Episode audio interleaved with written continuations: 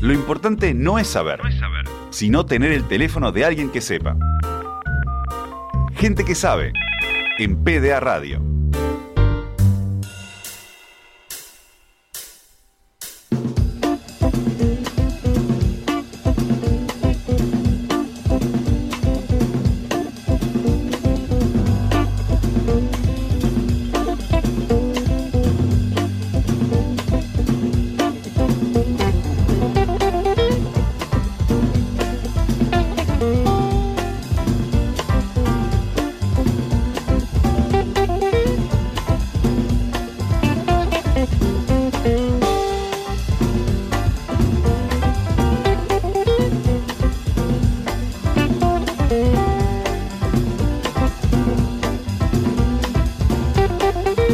Estamos de vuelta en este caso para este espacio, gente que sabe, primer gente que sabe de la temporada 7, la temporada 2021, eh, va a ser con un nuevo columnista, con Bernardo Borkenstein, columnista de ciencia y filosofía. Nosotros eh, lo vamos a orientar siempre un poquito más hacia el lado de la filosofía y en este caso eh, vamos a hablar de el género en el deporte, la construcción binaria que se da en el deporte, deporte masculino, deporte femenino y los problemas asociados a esto. ¿Cómo andas, Bernardo? ¿Qué tal? Buenas tardes, ¿cómo están? La primera pregunta, ¿verdad? ¿Es, ¿Es Borkenstein o Borkenstein? Bueno, es Borkenstein, pero te cuento, mi abuelo era analfabeto cuando llegó a, a Uruguay y pronunció Borkenstein y el muchacho que lo recibió lo anotó como sonaba y así quedó. Bueno, bastante bien igual para... Te podía haber tocado uno que, que, que inventara mucho más letras. Ahora una Z y lo resolvió. Sí, sí, sí, sí, por supuesto, pero así quedó, digamos. De toda la familia, yo, mi hermano mi hijo, mi sobrino y yo quedamos apartados este, gráficamente. Bien, pronto. Entonces, Bernardo Borkenstein, ¿por dónde vamos a ir esta primera columna bueno, que sabe? Vos sabés que esta primera columna vamos a tener que, que, poner un pie en la ciencia también, porque el tema de todo lo que es la cuestión de género y la perspectiva de género y el deporte tiene una pata científica, ¿sí? Bien. Que tiene que ver con eh, tomar un punto de vista respecto de si existen o no diferencias biológicas entre hombres y mujeres. Bien, bien. Ah, o sea, ese es el primer aspecto. Ese es el, es el primer aspecto, como vos decís, porque el deporte ya está dividido, digamos, a partir de eso el deporte se divide en masculino y femenino, e incluso ahora en estos tiempos donde los Juegos Olímpicos empiezan a tener competencias mixtas, esta división no es ajena, porque incluso ese mixto comprende partes iguales de hombres y mujeres en los equipos. Bueno, a ver, ese es otro otro tema interesante, ¿no? Partes iguales es, este, a mi modo de ver, un disparate, ¿no? Digo, porque este eh, estás mutilándole a un equipo la posibilidad de tener a los mejores atletas. Este, o el deporte tiene que ser por excelencia y a ganar. Si, si se empiezan a tomar este, consideraciones que atentan de que cada equipo se arme con los mejores competidores que pueda tener, es otra cosa, ya no es deporte. Claro, pero de, de, alguna manera el deporte olímpico lo que ha hecho es, bueno, existe esto de competencia de hombre, competencia de mujeres, vamos Bien. a organizar competencias por equipos donde haya partes iguales de hombres Bien. y de mujeres. Eso, Entonces, por un lado, es una concepción de principio del siglo XX que ya evidentemente no tiene sentido. Que alguien me explique por qué en tiro al blanco hay que separar entre hombres y mujeres. Uh -huh. Bien, el único deporte donde esto no sucede a nivel olímpico, ¿no? Por lo menos que, que es como Nado una referencia bastante claro. Eh, no, no es nado sincronizado, donde también hay eh, diferencias. Es en, en equitación, las competencias de equitación, no importa si son jinetes o amazonas, eh, es lo mismo, es una persona arriba de un caballo. Bueno, ahí tenés donde, donde se nota que no existe una diferencia significativa, la diferenciación no tiene sentido. Entonces, si nosotros llegamos a una conclusión que en un deporte no hay diferencias particulares, la cuestión de género desaparece, porque tenemos personas y se acabó el problema. Claro. Su identidad o su preferencia sexual o su identidad sexual o lo que sea, deja de ser un tema. Porque eso es lo importante, que en algún momento lleguemos a naturalizar tanto las personalidades de la gente y las libertades de la gente, que eso deje de ser un tema, que no va a poder ser mientras los derechos sean avasallados. Claro. Bien. Este, Entonces, en tanto, ¿qué la tiene para sexual decir? de una persona sea un tema, yo en este momento me acuerdo cuando Peñarol fichó a Gisco, que se decía, bueno, un montón de cosas, cómo las redes sociales se pusieron al rojo vivo. Y es una vergüenza que se haya tematizado eso. Sí, una, una supuesta homosexualidad. Sí, pero que, que en todo caso el problema de Chisco y de las personas que tenga una relación sentimental con él, Totalmente. de nadie más. Entonces, pero que, pero el, el tema es lo que nos indica que estamos lejos, es que se armó terrible batabola en su momento. Bien, Bien. te- de- deci- sí, decime, Bernardo. Claro, entonces el tema es, tenemos que llegar a una conclusión primero, ¿Mm? y, y va a ser distinta para cada deporte, sí hay diferencias entre eh, eh, un hombre y una mujer a la práctica de ese deporte. Y, la difer- y la- el resultado va a tener que hay deportes que sí, ¿sí? Pensemos en alterofilia, por ejemplo, Sí. Levantamiento de pesas. Es claro que los hombres tiran más que las mujeres. Claro, deportes de tiempo y marca, eso es incluso comprobable en dónde están los registros, los récords. Por ejemplo, O sea, uno Ah. puede comprobar si los récords femeninos y masculinos tienen grandes diferencias o no lo tienen. En Tanto pro- es que alterofilia como atletismo, cuantificables. Sí, natación. en promedio los récords masculinos están 10-15% arriba, en promedio, en todas estas disciplinas de, de las mujeres. Bueno, pero ahí tenés un parámetro objetivo y cuantificable que indica, sí, hay una diferencia. También hay diferencias por etnias. Sí, Pensemos que hay deportes, por ejemplo, la natación, donde los este, los los, ameri- los europeos tienen más este preponderancia y los americanos que, por ejemplo, los asiáticos o los africanos. Incluso hay una cuestión hasta genética eh, eh, explicable que es eh, el biotipo africano es de músculos más pesados y menos grasa, por lo cual tiende a flotar menos. Tiende a flotar menos, pero corre más rápido. ¿Correcto? ¿sí? Entonces, esas diferencias que no quieren decir nada desde el punto de vista más allá de o, o nada más lento o corre más rápido, no pueden negarse al momento de hacer las reglas. Uno no puede decir, eh, es imprescindible que para que la natación olímpica se, se pueda desarrollar haya un cupo de personas este, de raza afro. Claro. De la misma forma que no se puede imponer un cupo de judíos en las carreras de 100 metros yo, O decir algo, ¿no? Sí. Que corran los más rápido. Porque aparte hay un tema que ya directamente hay algo que falsea esos resultados. Y es que Jamaica y Kenia corren con un con uno o dos este competidores nada más. Sí. Si los cinco jamaiquinos más rápidos y los cinco keniatas más rápidos pudieran competir, nadie le saca el podio. De acuerdo. Entonces, ya los Juegos Olímpicos tienen algo que ver con la confraternidad de las naciones, que por ejemplo los mundiales son mucho más interesantes en ese sentido. Pero bueno, la vista está puesta donde está puesta. Entonces, por un lado tenemos que entender, cuando las diferencias existen, existen. Y no se pueden negar ideológicamente. Después lo que hay que ver es si esas diferencias son significativas o no para la práctica del deporte Bien. y empezar a manejar, por ejemplo, que eh, el gran problema se da, no digamos tanto en la composición mixta o en este problema filosófico, quiero decir, ¿no? O en este, por supuesto, en lo- los temas étnicos, sino se da en dónde van a jugar las personas trans en los Juegos Olímpicos.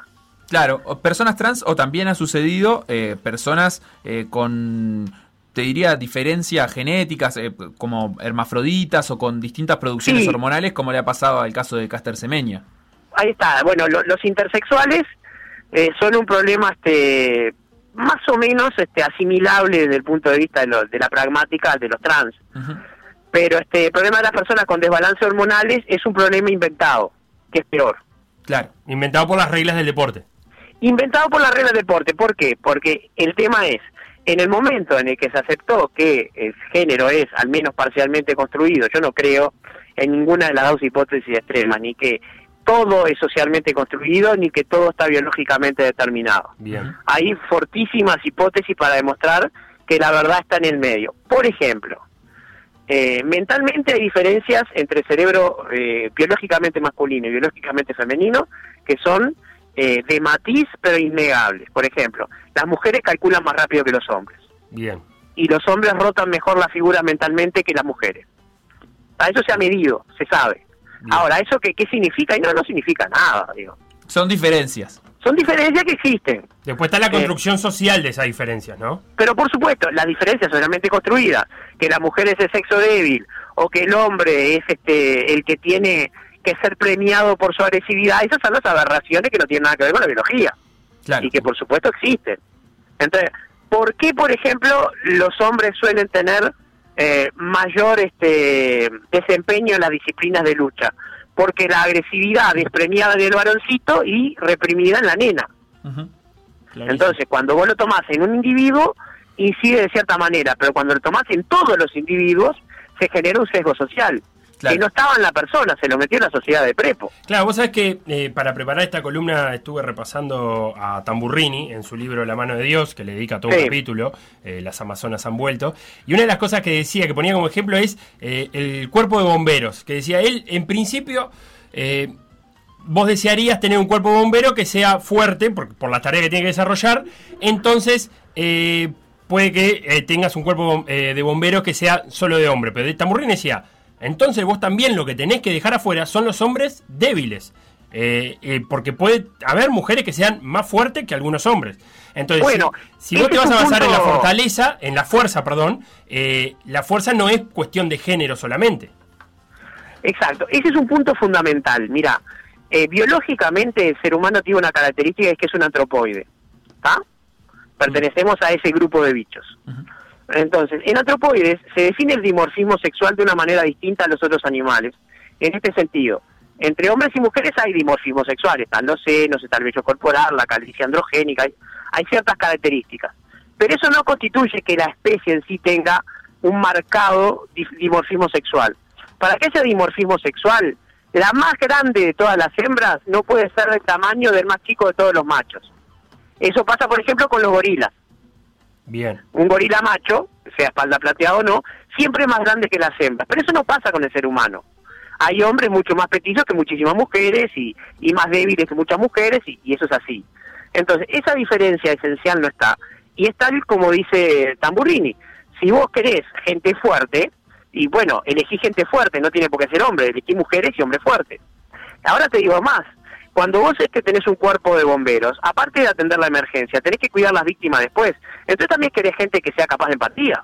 Claro. Y ahí te cambia toda la selección, porque querés el manejo de la crisis y el manejo de lo que viene después. Sí, y, y escuchándote, eh, me parece que, que estarías muy de acuerdo con, con la posición que tiene Tamurrini sobre, que él le llama la, la equidad genérica, que es, eh, él dice que eh, la inmediata abolición de la segregación sexual en todas las disciplinas deportivas en las cuales las mujeres son superiores o iguales a los hombres, y mantener las divisiones sexuales en aquellas disciplinas en las cuales las atletas femeninas tienen un rendimiento inferior al de sus colegas masculinos, al menos temporariamente, dice Tamburrini, hasta que la brecha actual de rendimiento sea reducida eh, o, de ser posible, superada. ¿Qué Es un excelente punto de partida, porque eh, el riesgo de que un atleta masculino en algunas disciplinas pueda dañar a una mujer es infinitamente más alto que a la inversa. Pensemos en boxeo de penso completo. Mm, Claro. ¿está? Entonces, eh, lo más probable es que se produzcan lesiones. También, y esto lo estudiando para, para la charla de hoy, me encontré con esto, está que hay toda una campaña de desinformación y de mentiras con todo esto. O sea, hay gente que obviamente está en contra de la perspectiva de género y de todos estos temas, que se han dedicado a proponer eh, mentiras. Y estaba pensando en este mm, la luchadora de MMA trans, Fallon, que tuvo que renunciar a su carrera, de hecho, Mm. y que recientemente se popularizó una una foto en internet que decía que le había partido el cráneo a dos este, competidoras que eran cis en, en luchas de, de- de artes marciales mixtas. Claro. Lo que ocurrió fue que tuvo una lucha así donde avasalló a su a su rival y tuvo unas pequeñas fracturas orbitales, pero que son comunes en este en, en- en las luchas de artes marciales mixtas de Claro, mujeres. que no, no eran, eh, esas, esas lesiones no eran ocasionadas. no eran extraordinarias. Claro.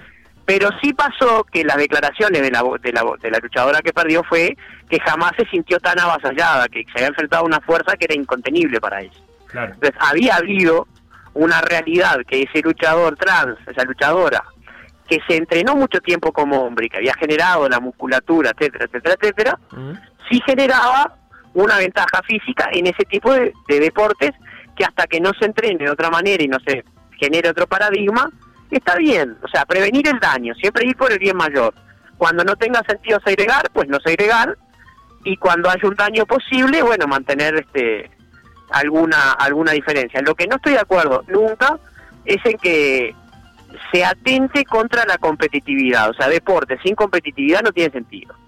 Claro. Esa cosa que hacen en las escuelas que le dan una medalla a todos por participar o que no se cuenten los goles, eso para mí atenta contra el espíritu deportivo y hay una pérdida en una cosa que es genial en lo que hace el deporte, que es eh, enseñarle templanza al individuo, enseñarle a resistir la frustración, a caerte y levantarte, a ir por este por el premio mayor, o sea, a vivir básicamente. Bien, O sea, ¿sabes claro. que eh, escuchándote y hablando un poco de esto, recuerdo que, que el año pasado, me parece que fue el año pasado o el anterior, le dedicamos una columna a Saewa, Yaya Saelwa, que es una fafaine, que es como se conoce en las islas del Pacífico, aquellos hombres que son criados como mujeres eh, por parte de la familia, eh, y que ella por primera vez había logrado jugar eh, en su selección masculina eh, de fútbol, pero que había sido todo un tema lograr, estamos hablando de Samoa Americana, eh, un- todo un Competencia tema- FIFA, ¿no? Competencia FIFA. Es la primera eh, en, en- en jugar una competencia FIFA, eh, una eliminatoria, pero que había sido todo un tema conseguir esa, ese, ese O sea, permiso. ella es un hombre trans, ella se percibe como hombre, él se percibe como hombre. Él se percibe como hombre, pero fue criado como mujer. Exacto. Tiene Ah, genitalidad masculina, pero el género femenino. Claro, ah, lo que pasa que logró resolver el problema, que es el, el otro tema que quería tratar, que está midiendo tanto el Comité Olímpico como las asociaciones mundiales, y es, tengo que tener algo para medir que me permita decidir si este individuo va para el lado de los hombres o va para el lado de las mujeres, porque los deportes están segmentados por ese sentido. Y el único parámetro que encontraron es muy malo para decidir esa, esa realidad, que es el contenido de testosterona. Hagamos un, un poquito de historia. En un momento eso era solo a la vista, digamos. Eh, tiene genitales masculinos, tiene genitales femeninos. Luego eso fue, eh, digamos, avanzando y, o, o no, p- pero fue cambiando hasta llegar hasta este punto donde lo que se mide son los niveles de testosterona. Y hay un nivel de testosterona que es admisible, entre comillas, pero para reglamento es así, eh, para que una mujer pueda competir en competencias oficiales. Sí, y estamos hablando de cantidades pequeñísimas, estamos hablando del orden de los nano- nanogramos por litro, que está por mol, perdón, que estamos hablando de la milésima parte de una millonésima de gramo. Cantidades muy pequeñas, o sea, estamos hablando que se, se juega el partido en una cantidad infinitesimal de testosterona. Y ocurre, como tú nombrabas este al principio de la columna, que hay mujeres que naturalmente tienen alta la testosterona y caen afuera de la categoría. Como la sudafricana Caster Semeña, por ejemplo. Exactamente. Entonces se generan injusticias y de última estamos en lo que llama un problema catch 22. O sea, eh, no puedo salir porque o sea, necesito un parámetro para definir quién es un hombre y quién es una mujer. El único parámetro que tengo no me sirve, pero si no lo uso no tengo un parámetro. Claro. Entonces, y no puedo decidir. Entonces, uno da vueltas entre necesito un parámetro y no tengo ninguno, y los, y los Juegos Olímpicos vienen, y hay situaciones que tienen que decidirse. O sea, hay jugadores, eh, perdón, competidores y competidoras que clasifican y que tienen su derecho a que tener una respuesta. De todas formas, por ejemplo, en el caso de Caster Semeña, es eh, tan eh, antojadizo, te diría, el límite impuesto, eh, que ni siquiera aplica para todo el atletismo, por ejemplo. Ella podría competir en pruebas que no sean los 400, los 800 y los 1500 metros, cuando ella en realidad es una especialista de los 800 metros. O sea, según ha determinado la IAF, la única prueba en donde esto le da ventaja, o las únicas pruebas en donde su condición física le da ventaja son los 400, los 800 y los 1500 metros, cosa que termina pareciéndose bastante a las ventajas genéticas que existen en otros deportes. Por ejemplo, si yo soy basquetbolista, es lógico que midiendo 2 metros 10 yo tenga una ventaja genética comparativa para poder rendir en el básquetbol y que probablemente eso no me sirva cuando quiera jugar no sé, al fútbol o a, o a otro de, a un O deporte de otras olímpica, características. o gimnasia olímpica. Exacto, entonces, eh, digamos, ese límite de testosterona tampoco es absoluto, tampoco es el mismo para todas las disciplinas y ni No, siquiera es el mismo dentro del porque- atletismo. porque digamos eh, para empezar no hay una sola testosterona es un tema bastante más complicado pero los niveles de testosterona también inciden distintos según la la capacidad física en la que se quiera medir en el caso de las carreras hablamos de la estamina de la posibilidad de sostener durante mucho tiempo un esfuerzo un esfuerzo alto. Y no es lo mismo por ejemplo que necesita un levantador de pesas que necesita un despliegue violento de energía en un tiempo muy corto. Claro. So- son este digamos eh, requisitos distintos y opera diferente la, la testosterona. Pero bueno el básquetbol es otro es otro otro otro deporte que es muy este importante desde el punto de vista de la decisión filosófica desde que el básquetbol se inventó los altos tienen ventaja Y recordemos que Uruguay durante mucho tiempo prohibió a la gente alta eh, jugar al básquetbol, ¿no? Había un, un límite máximo para jugar al básquetbol. Bueno, ahí va, eso es igualar para abajo, es maravilloso, ¿no? Es, es privar al deporte de sus mejores competidores, ¿no? No tiene... o sea, no sabía eso, pero... Filosóficamente era insostenible. Sí, sí. eh, Pero claro, a pero mediados aparte- del siglo eh, XX existía ese tope que, si no me equivoco, era el metro ochenta, pero capaz que un poquito más. es básquetbol de pigmeo, pero Sí. eh, ese, ese es el tema, digo. Eh, no podemos querer hacer deporte y convertir el deporte en algo que no es deporte. Definamos otras actividades que puedan ser iguales de entretenidas, pero no las llamemos deporte. El deporte por naturaleza implica todos quieren ganar y uno pierde, o dos pierde, o todos pierden menos uno. No, y Bernardo, en, en- en ese aspecto, eh, la- definamos deporte, en eso, en eso estábamos. Eh, lo hemos hablado también con otros columnistas. La invención del deporte no, son, no es un invento masculino, la mayoría de disciplinas no son inventos masculinos, entonces, eh, en definitiva, tenemos unos Juegos Olímpicos donde muchas veces eh, se premia a, o hay deportes donde van a predominar los masculinos y lo- los donde predominan los femeninos son los menores, ¿no? Estamos hablando ya de los que son más bien de puntaje y apuntan más a, la, estética que a la fuerza, pero ¿no tenemos ahí un problema de base?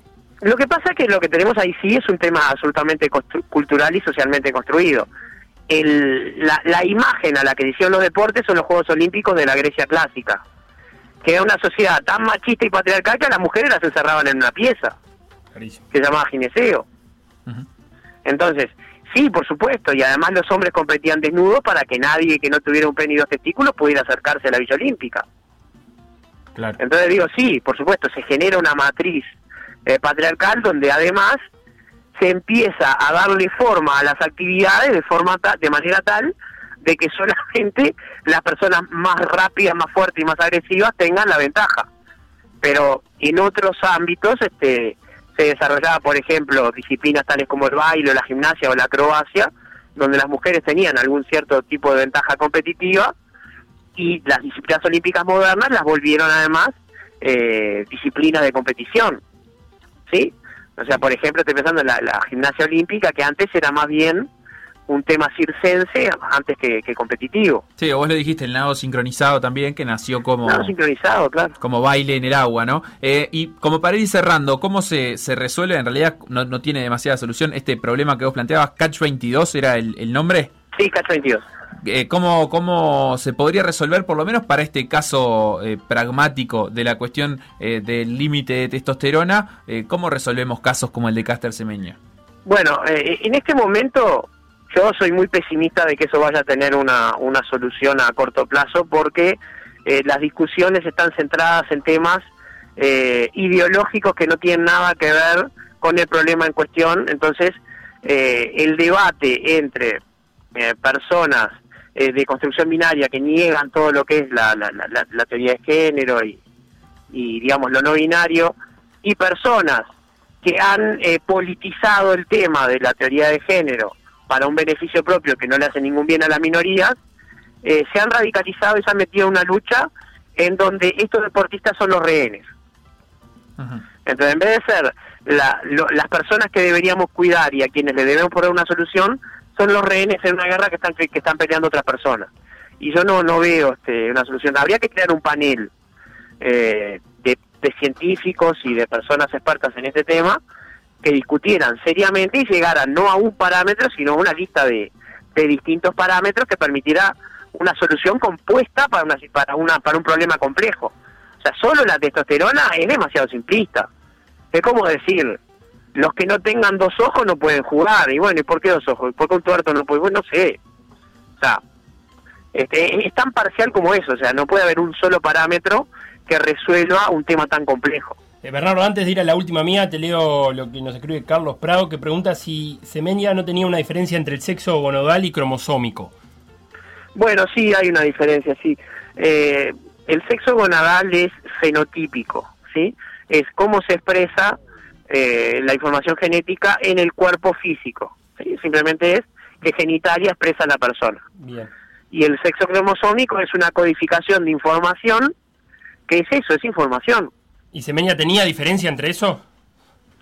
Ah, no, bueno, ese caso particular, Sí, no, sí, no sé. sí, eh, Fallon, es- por es ejemplo, así, sí. Fallon, la luchadora, sí. A partir de, de 2009, cuando el Telegraph publicó una investigación sobre el caso Caster Semeña, eh, decían que era, demostraron que era intersexual, que carece de genitales internos femeninos por más de que, por más que su cuerpo, digamos, eh, visto de afuera es eh, un cuerpo femenino, un cuerpo de mujer, eh, internamente tiene testículos y funcionales. Eh, lo Bueno, cual hace entonces que a- ahí tenemos los niveles de este, testosterona. que de, de lo que expresa gonadalmente es igual al genético, pero el tema es que la intersexualidad generalmente es un fenómeno de hermafroditismo y tienen una particularidad distinta dentro de lo genético también y hay que ver el caso, no no no, no es tan fácil de responder esa pregunta. Bernardo, yo voy con la última sobre los deportes mixtos y, y- Sí. y particularmente el fútbol, porque el baby fútbol ha dado un paso a incluir mujeres en, en los equipos. Y yo Bien. me pregunto si el fútbol, podemos empezar por el amateur, no puede también dar ese paso, porque ahí tenemos claramente una construcción cultural, porque yo estoy convencido que eh, hay mujeres que juegan mucho mejor que los hombres, o sea, las mejores mujeres jugando al fútbol son mejores que varios hombres, y, y- y me parece que ahí sí la diferencia es pura y exclusivamente social y cultural. A, a la hermana de Chori Castro la quiero en mi equipo siempre. Claro, mirá que, mirá qué delantera tenés. Este, sí, mira, eh, eso habría que hacer las experiencias. Si me preguntás en este momento, yo me imagino una mujer teniendo que ir a trancar a Nahuel Pan y me preocupo. Bien, pero eso también eh, no es decisión de la mujer, porque el todos sabemos que el deporte de elite no es, no es salud, el deporte de elite. Pero arriesgar, por el, arriesgar el físico, eh, ¿por qué lo dejamos arriesgar el físico a los hombres y no a las mujeres, digamos? Sí, sí, completamente de acuerdo. Eh, el flaco Fernández yendo a trancar a Nahuel Pan le pasa exactamente lo mismo. Claro. Eh, Sí, sí, sí. Pero, Este, no, ni hablar. Eh, sí, yo lo vería como una buena solución. Eh, el tema es, hay que cambiar un montón de, de paradigmas, ¿no? claro. Pero Eh, estamos de sí. acuerdo que es meramente cultural en ese en este caso, ¿no? Sí, sí, es como está construida la regla del juego. Sí, sí. No hay ninguna razón este, eh, biológica en ese caso para que no puedan jugar este hombres y mujeres. Se me hace que lo, lo- la- el objetivo más, digamos, el obstáculo más importante va a ser económico, ¿no? ¿Cómo Claro. convencer a los sponsors? Claro. Sí, ese es todo un tema que en alguna vez lo, lo podremos tratar. Eh, eso, el interés que se genera, las audiencias, cómo se construyen esas audiencias, el deporte femenino con respecto al masculino, pero creo que eso daría para una charla entera. El deporte Entera, sí. mercantilizado. Bueno, pero vamos a entendernos, no existe un solo evento en todo el planeta, en toda la historia, que recaude y concite la atención que el Mundial de Fútbol. ¿De acuerdo? Sí, está medido eso. Sí, sí, está absolutamente cuanti- cuantificado, no hay nada. Entonces, en ese sentido, eh, si la FIFA ve que va a perder plata y se va a resistir.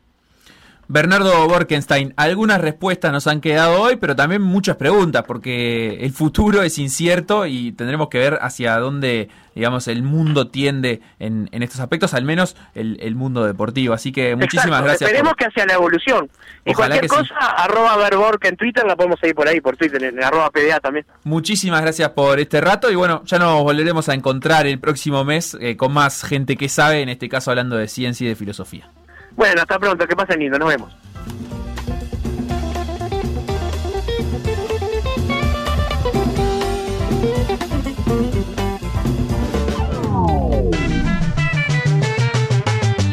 Lo que pasó en por decir algo, revivirlo en pda.uy o buscar los podcasts en Mixcloud o Spotify.